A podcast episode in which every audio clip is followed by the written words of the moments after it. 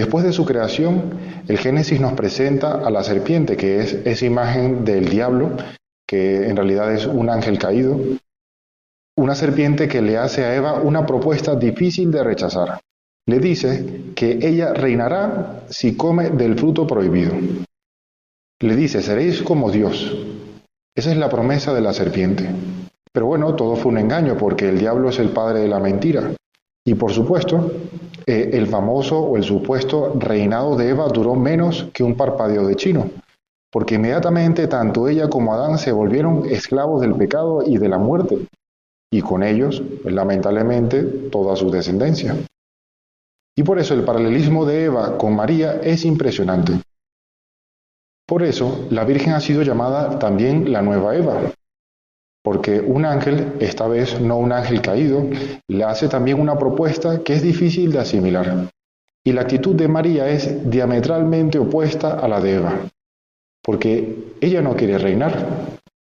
De hecho, se llama a sí misma esclava del Señor.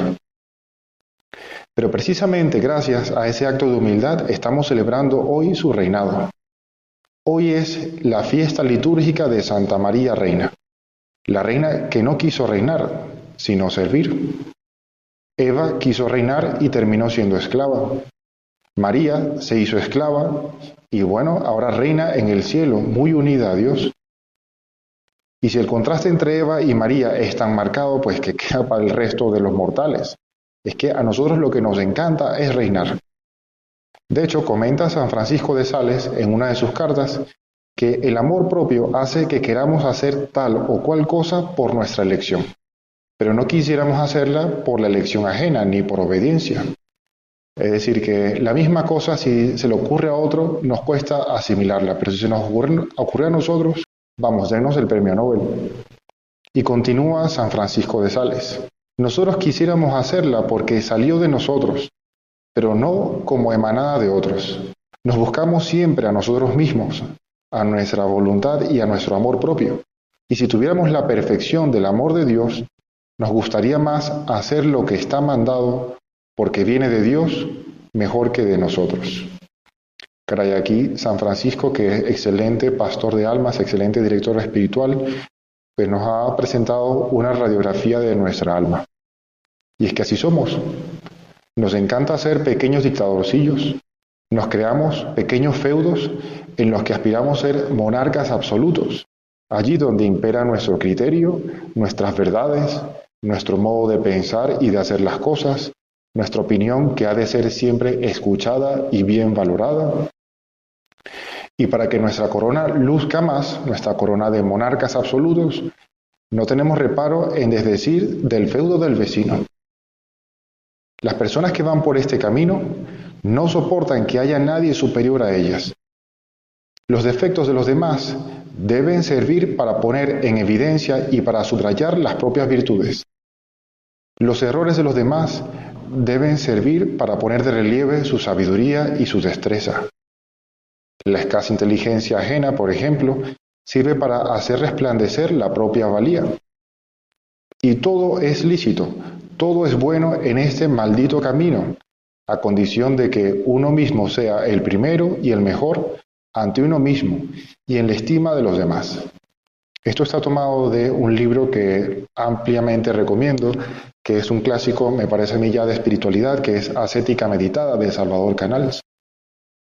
Y lo que acaba de comentar Salvador Canals es ese deseo de ser monarcas absolutos que nos vuelve ridículos, es decir, dignos de risa.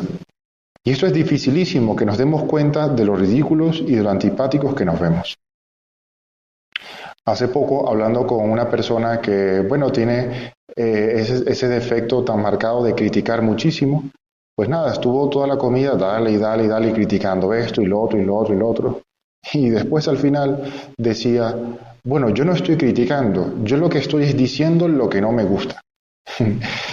y claro, es que uno se da cuenta de que, bueno, es dificilísimo darse, darse cuenta de que somos así de que a veces la crítica viene porque queremos estar seguros de que somos mejor que el vecino. Pero volvamos a la, mirada a María, porque ella es reina, ella es la llena de gracia. Y en el Evangelio nosotros no la vemos haciendo gala de sus muchas virtudes. Y no es que ella no supiese que las tenía, ella sabe que tiene muchas cosas buenas, pero reconoce que todo es prestado. Todo es don de Dios, porque ha hecho en mí cosas grandes el Todopoderoso, cuyo nombre es Santo. Y, ojalá así fuésemos nosotros.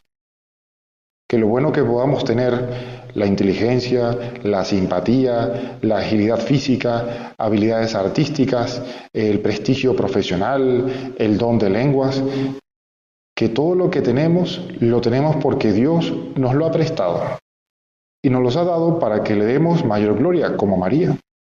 Por ejemplo, ¿cómo habríamos reaccionado tú y yo si hubiésemos recibido una misión de Dios tan importante como María? Tan importante que tendrían que enviarnos un ángel para decírnoslo. Probablemente hubiésemos salido cacareando como gallina ponedora para que todo el pueblo se enterase de que tenemos un singular privilegio de Dios. O bueno, ah, sin ir tan lejos, capaz nos hubiésemos tomado una selfie con el ángel, porque bueno, hay que mostrarle en Instagram o en los estados de WhatsApp. Y desearíamos que la noticia corriera como pólvora en los grupos de la familia. Pues María no hizo nada de eso. Se puso inmediatamente a servir. Va a toda prisa a ayudar a su prima Santa Isabel ella quiere ser la esclava de Dios y no tiene vergüenza alguna en servir a los demás por amor a Dios. Y por eso yo creo que en esta fiesta de Santa María Reina, un buen propósito es el de acudir a ella para que nos haga más parecidos a su Hijo, ese que dijo y es manso y humilde de corazón. Que si queremos reinar, pues que sea como ella, que reinemos en el servicio desinteresado y generoso a los demás, empezando por los que tenemos a nuestro alrededor, Servicio a nuestros amigos, servicio a nuestros hermanos, servicio a los de nuestra casa. Que no le demos demasiada importancia a las humillaciones, porque nuestra seguridad no reside en nuestras propias fuerzas. Y como decía San José María, bueno, nuestra seguridad reside en que tenemos por madre a la Madre de Dios, la Santísima Virgen María, Reina del cielo y del mundo. Santa María, Reina del cielo y Madre nuestra, ruega por nosotros.